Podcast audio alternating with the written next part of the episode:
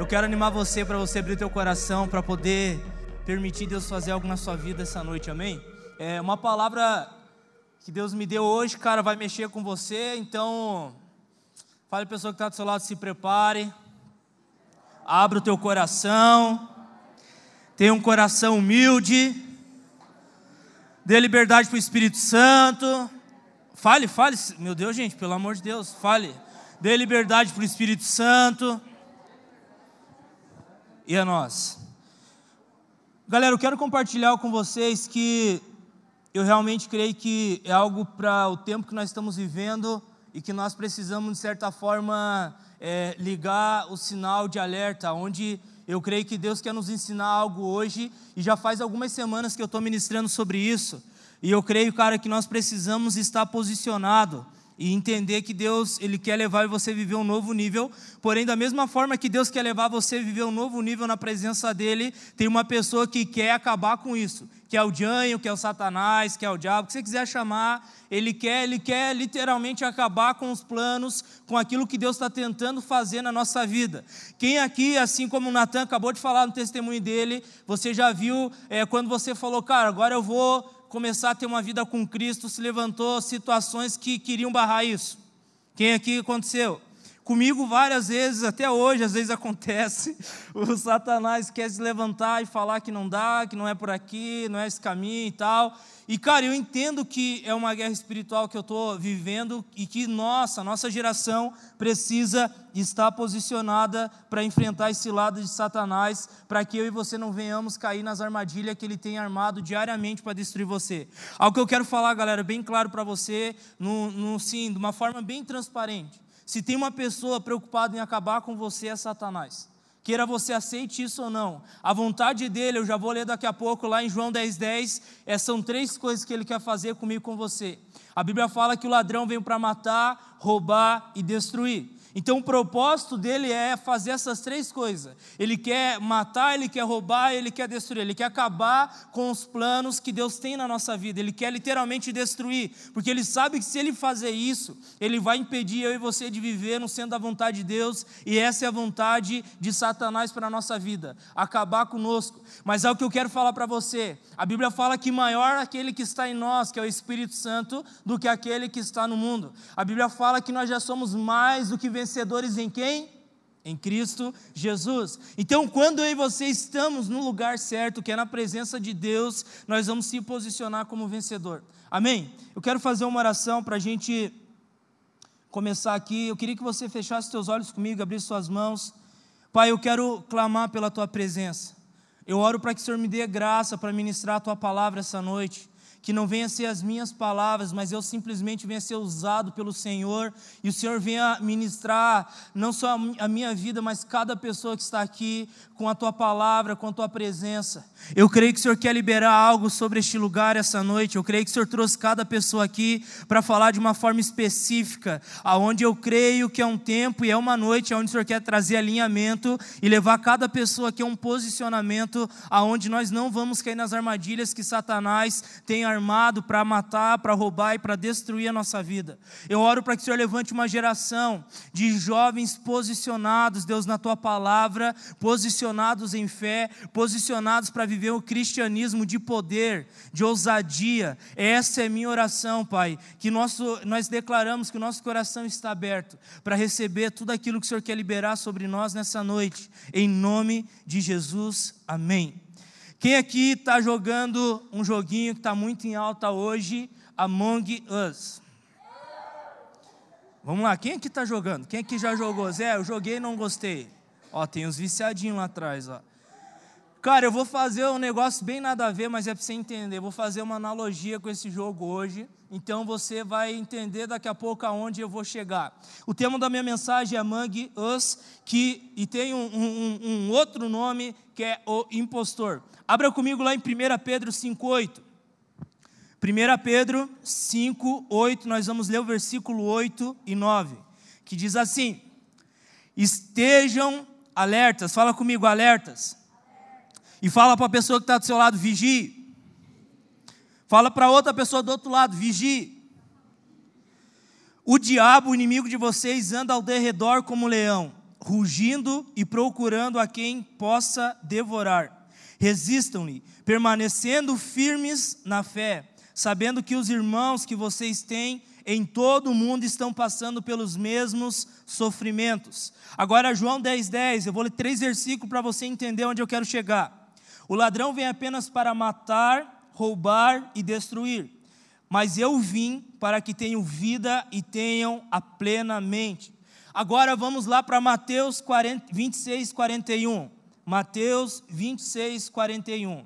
Diz assim, de novo: vigiem e orem, para que não caiam em tentação. O espírito está pronto, mas a carne é fraca. A carne, ela é fraca.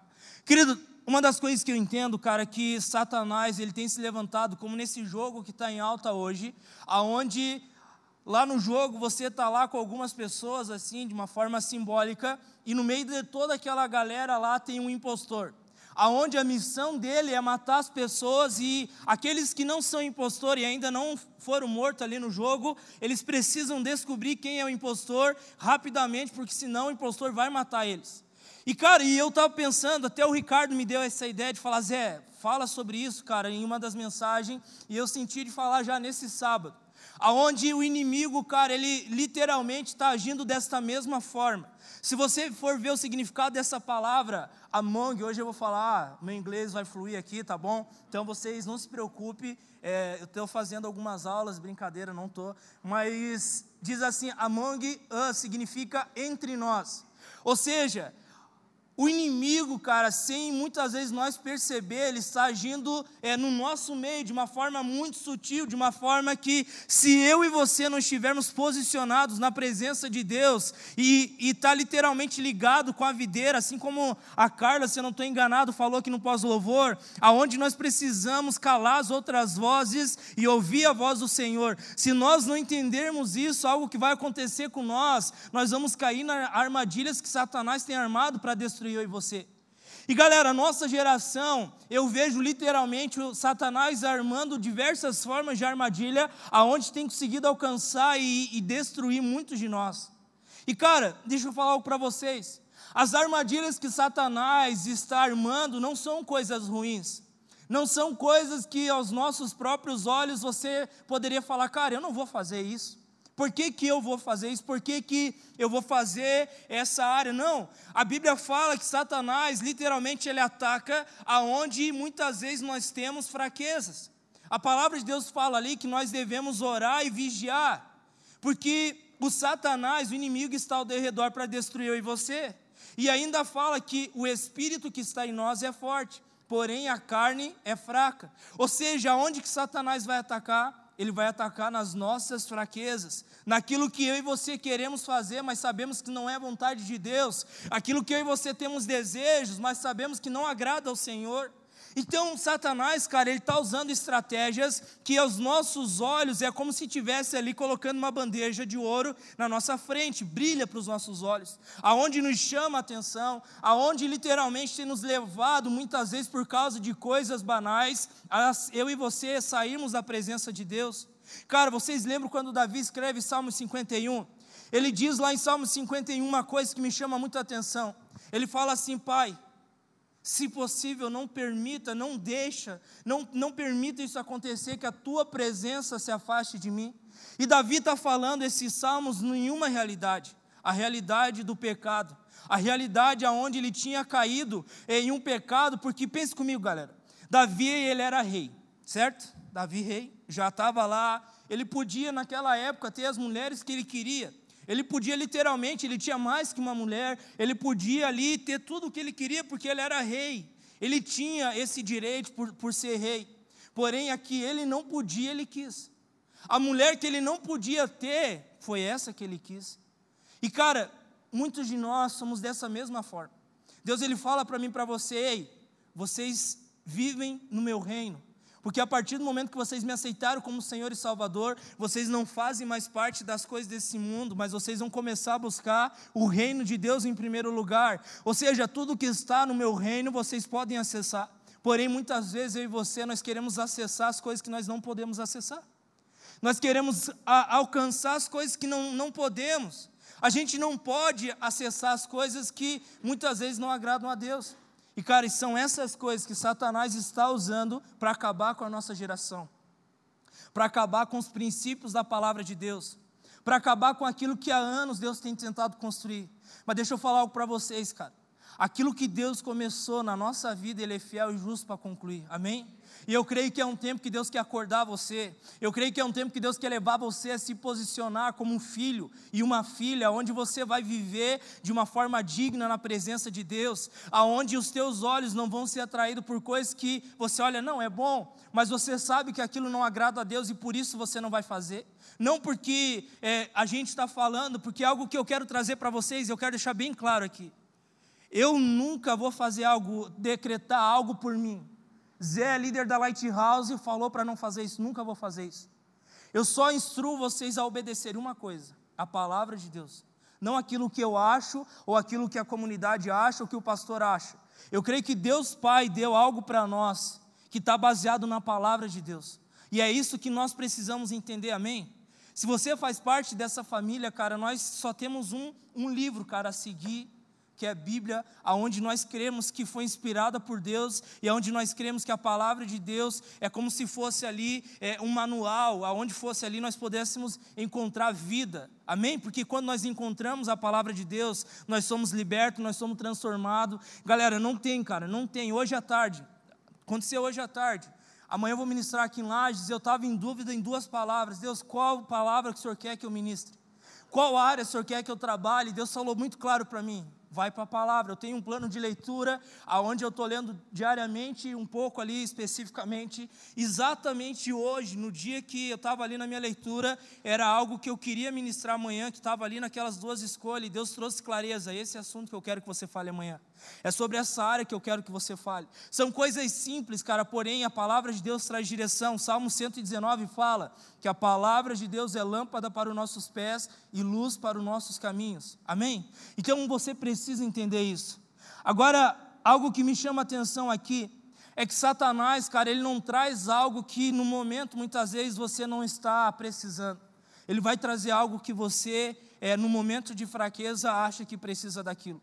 Deixa eu dar um exemplo para você, abra comigo em Gênesis 25. Eu vou resumir aqui essa história, eu não vou ler elas, eu vou contar a história para vocês, mas a referência está em Gênesis 25, do versículo 29 ao 34. Aqui fala da história de Esaú e Jacó. Esaú era o filho da promessa. Leitores da palavra, é nós?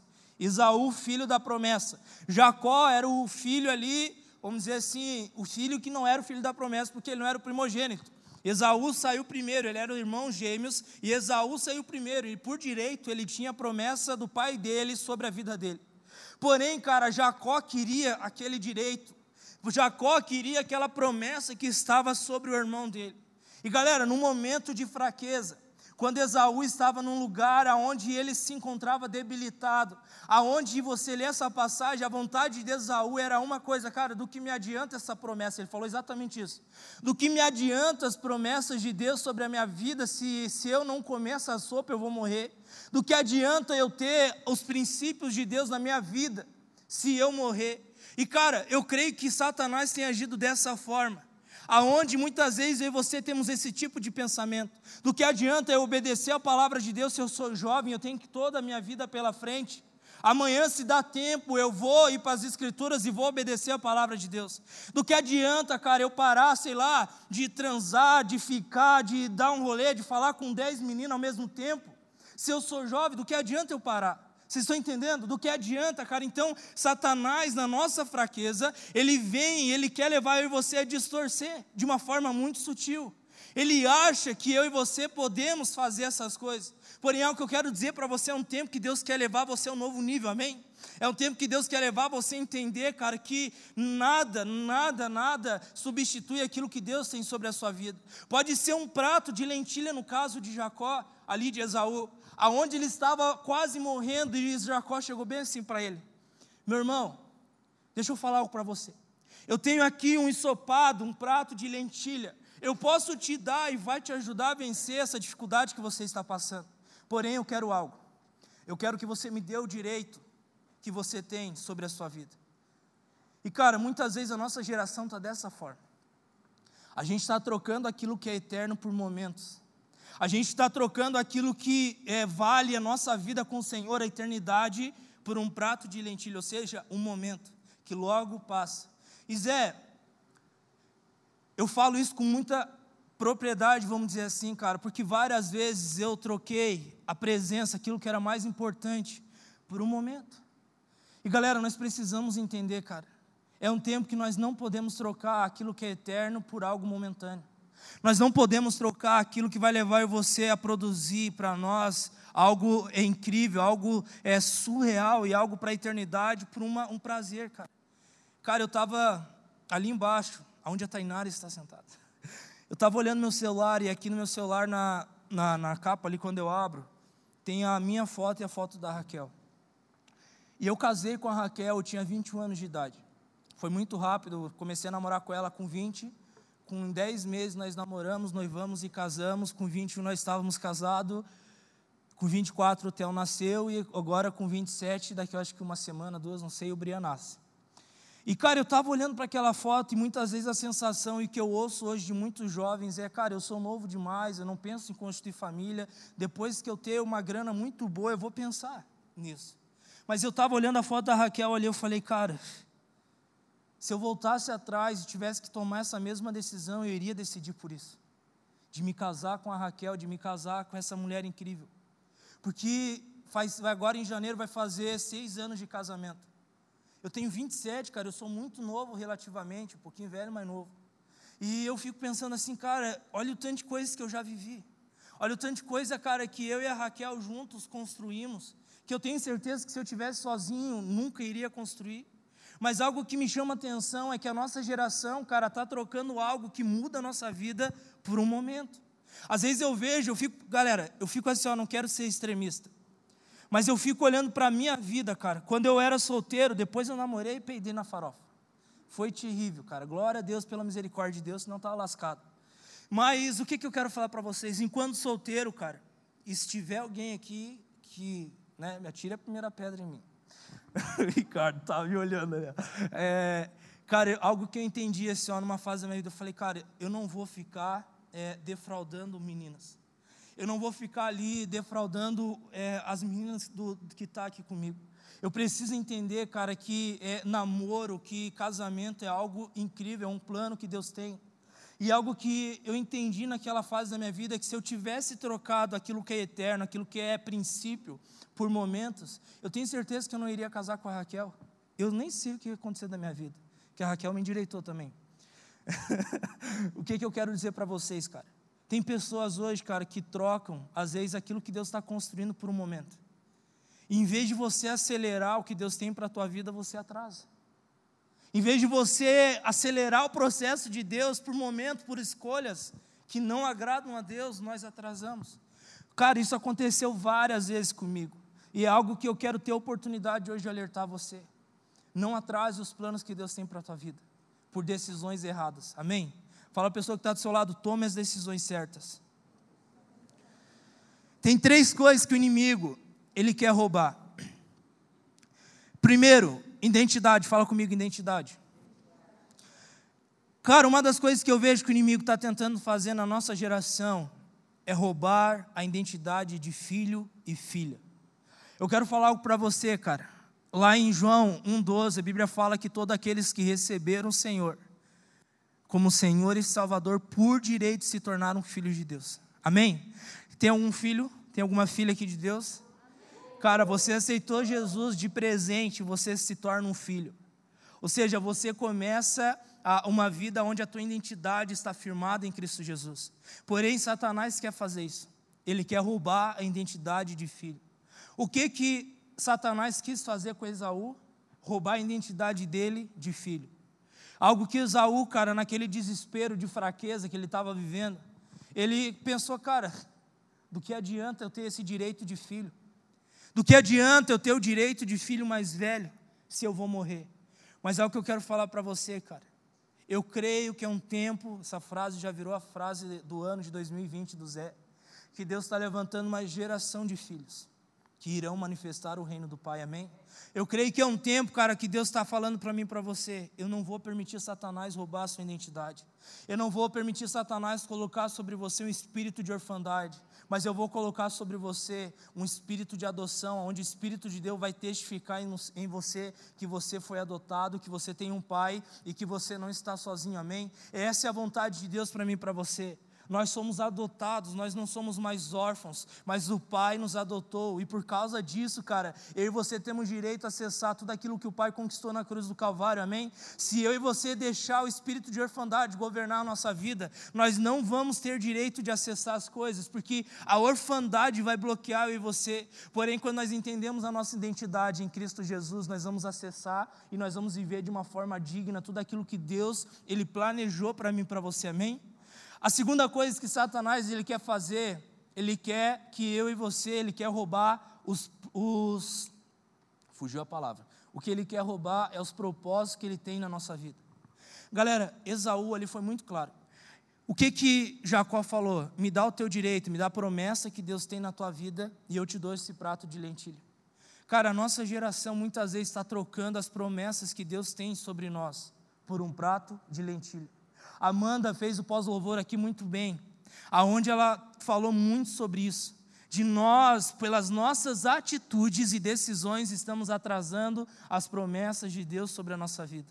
Cara, eu estava aqui quando ela perguntou: tem alguém aqui que está vivendo? E, cara, eu não fiz isso por arrogância, por nada. Meu coração, assim, é muito boa.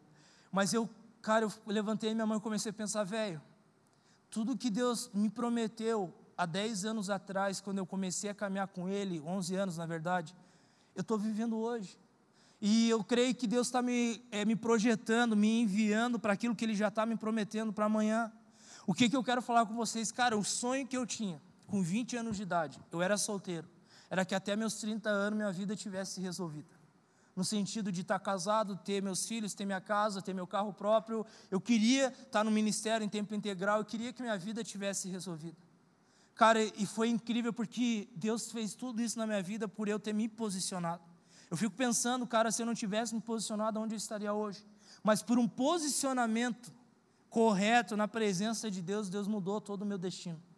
E não permitiu que Satanás ele viesse roubar as promessas que Deus tinha para minha vida.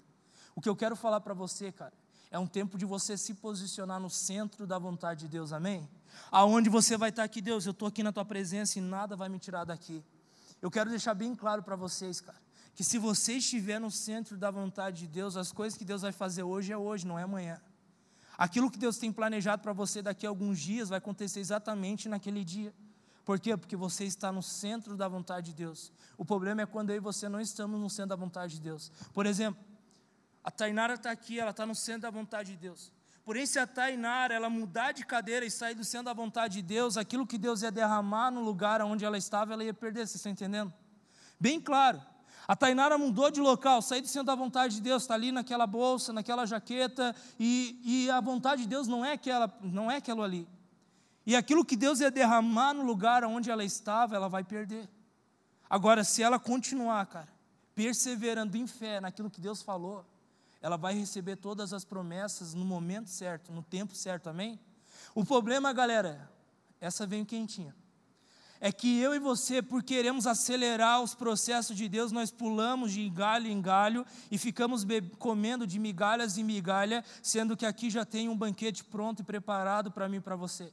Tem pessoas, cara, que não vão comer do banquete, por quê? Porque decidiram fazer coisas na hora que Deus não pediu para ela fazer aquelas coisas. Vocês lembram da parábola do banquete? Deus o mandou chamar, ele falou, o rei mandou o servo chamar as pessoas, porém um falou: Eu tenho que cuidar do meu casamento, eu tenho que cuidar da minha junta de bois e eu tenho que cuidar dos meus campos. O que, que Deus queria para aqueles homens, para aquela, aquela galera, para aquele povo? Venham para o banquete e comam. Porém, por uma decisão deles de não ir para o centro da vontade de Deus, aquele banquete não foi servido para eles.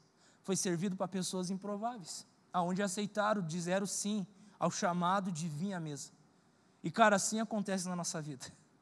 Muitas vezes eu e você nós estamos tão ali na nossa vida e nos pratos de lentilha, que aquilo que Deus quer derramar, a gente perde. E a gente fica satisfeito com as migalhas que caem pelo chão das mesas dos outros. Não se satisfaça, cara, com migalhas, sendo que Deus tem um banquete para os filhos e para as filhas dele. Amém? E por último dessa parte, pode vir, Scarlett. Eu vejo o inimigo ele tentando roubar os princípios de Deus. Fala a pessoa que está do seu lado, olhe bem no grão do olho dessa pessoa. Fale assim: não negocie os princípios. Galera, o que, que são os princípios da palavra de Deus? São coisas onde você vai para a palavra de Deus e você entende que ali tem princípios, tem ações que você precisa colocar em prática. Amém? O que, que é princípio? É você entender que ali Deus ele fala para você, não faça isso ou faça aquilo, se posicione assim. É, essa semana eu falei na mentoria sobre alguns temas lá em Colossenses, cara, onde ali Paulo está falando de princípios, aonde ele falou, na tua velha vida, os teus princípios eram esses. Porém, quando você veio para Jesus e Deus começou uma nova história para você, os princípios inverteram. Eu tenho uma nova história para você. Então não troque, cara, os princípios da palavra de Deus, não troque a palavra de Deus por um momento. Amém? Se Deus falou para você espere, não acelere. Se Deus falou para você acelerar, não pare, vocês estão entendendo? Se Deus falou para você faça isso, faça, não fique parado e vá fazer outra coisa. O problema nosso, cara, é que nós queremos acelerar muitas vezes, sendo que Deus está pedindo para nós se acalmar. E tem pessoas que estão estagnadas, sendo que Deus pediu para ela acelerar. A gente precisa entender o que Deus quer liberar sobre nós. Se nós, se Deus fala acelera, nós vamos acelerar. Se Deus fala pare, nós vamos parar. A questão é aquilo que a Carla falou, cara. É você entender e ouvir, discernir a voz do Espírito Santo, porque ela vai guiar você na verdade. E quando você estamos posicionados na verdade, cara, você vai viver uma vida extraordinária, amém? Eu creio nisso, cara. Agora, uma coisa de que nós precisamos entender é como que o inimigo está trabalhando de uma forma among us, ou seja, entre nós. Meu Deus, olha essa afirmação, bem clichêzona. O impostor está atacando. Aonde que eu vejo, cara, que o impostor está atacando? Isso aqui é algo que eu estava preparando, cara, e Deus começou a falar muitas vezes da nossa realidade. Eu vejo que o impostor, cara, que é o inimigo, ele está atacando, aonde trazendo um espírito de orfandade sobre a nossa geração. Galera, deixa eu falar algo para vocês.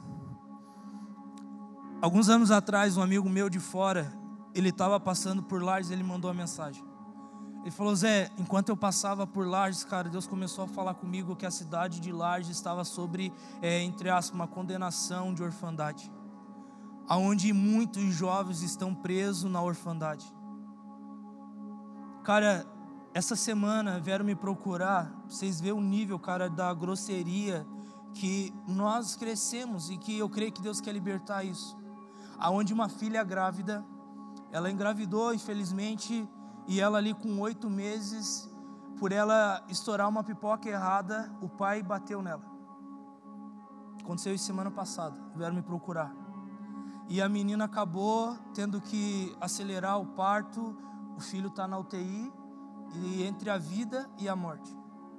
Olha a, a estupidez, cara, da, de, da, tipo, o que está acontecendo assim, ó, eu fiquei indignado com aquilo, cara, a vontade que eu tinha de ir lá conversar com aquele pai de uma forma bem amorosa. Sabe, pai, não é assim. eu queria conversar com aquele pai, mas não deu. Porque eu fico assim, velho, olha o que, que está estabelecido sobre nós, cara, eu falo com isso. Se não fosse Jesus trabalhar isso na minha vida, eu ia crescer num, numa condenação de orfandade. Eu, literalmente, a primeira vez que eu ouvi meu pai falar, filho, eu amo você, foi na volta do meu encontro aonde eu compartilhei meu testemunho aqui, meu pai veio me receber, ele olhou nos meus olhos e falou: Filho, eu amo você. Eu tinha na época 16, 17 anos, se não estou enganado. A primeira vez que meu pai falou. E cara, eu não condeno meu pai. Deus falou muito claro comigo, eu já falei isso várias vezes, eu sinto falar de novo. Deus falou uma vez, eu estava ali no meu devocional e Deus falou: Cara, o teu pai não tem culpa de não saber amar você. O problema é que o pai dele não foi presente por, infelizmente, uma fatalidade. Ele faleceu. Meu pai tinha cinco anos de idade, cresceu órfão. E, cara, eu vejo que os nossos pais, eles são, às vezes, muito grossos. E pense os nossos avós, cara. Meu Deus, meu avô era mais grosso que dedo estroncado. Era grosso homem. E era assim. Piada clichê, né? Mas ela funciona. É... Cara, eu fico pensando assim, como que a nossa geração se encontra hoje? Tem nada, você vai me atrapalhar. O que eu quero dizer para você, cara, é que Satanás ele está atacando através do espírito de orfandade. A segunda coisa que eu vejo, cara, é que algo que eu sinto que Satanás está atacando através da imoralidade sexual. Uma outra coisa, cara, que Satanás está atacando é através da distração. E eu coloquei aqui em destaque redes sociais e entretenimento. São coisas que Satanás está atacando para nos tirar o foco. Outra coisa que Satanás está atacando é com a solidão que leva à insubmissão. Outra coisa que Satanás está atacando, ele está levando a nossa geração a confundir liberdade com libertinagem. São coisas bem opostas. Não confunda liberdade através da verdade de Deus com libertinagem. São coisas completamente diferentes. Outra coisa que Satanás está atacando, cara, hoje eu vi, estava conversando com um pastor hoje e ele falou sobre um livro e eu me chamou muita atenção.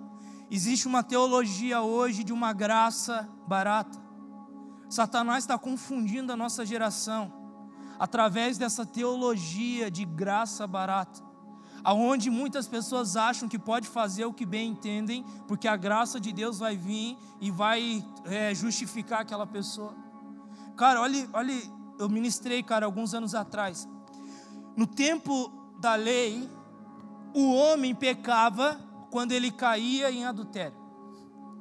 Vocês estão juntos? No tempo da lei, Pecado era quando o homem caía em adultério. No tempo da graça, Jesus ele falou: aquele que olhar para uma mulher e cobiçá-la e desejá-la já está cometendo adultério.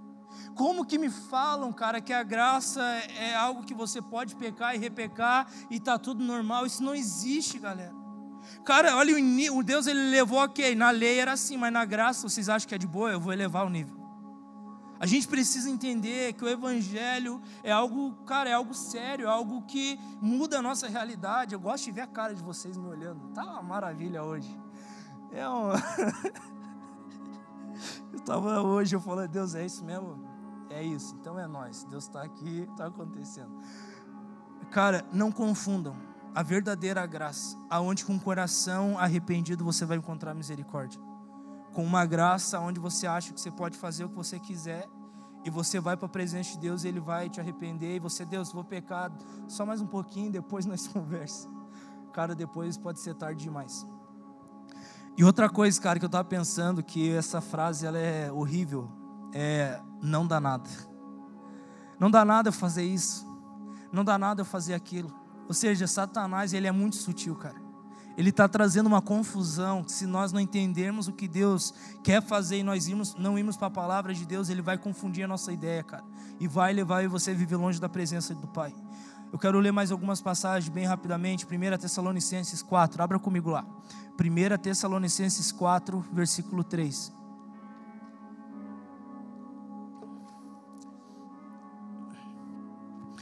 Olha o que que fala aqui, ó. A vontade de Deus é que vocês sejam santificados. Abstenham-se da imoralidade sexual.